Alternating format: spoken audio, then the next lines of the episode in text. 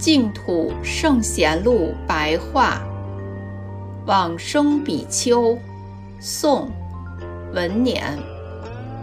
文年，浙江永嘉平阳人。受戒之后，便学三乘佛法，依至浙江缙云明昭禅师说法的道场，使他于佛法中的一些疑情顿时绝了。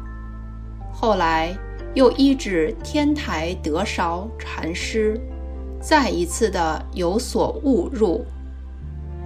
曾阅读藏经三遍，宗门教下悉皆通达，逍遥自在，无所挂碍。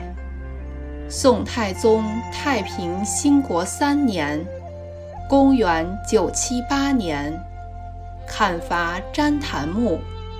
制成一个座龛，结跏趺坐在里面，自己执持火炬，发誓愿说：“我愿舍此残存的躯壳，上供十方诸佛菩萨。”然后命令大众念佛，帮助他往生净土。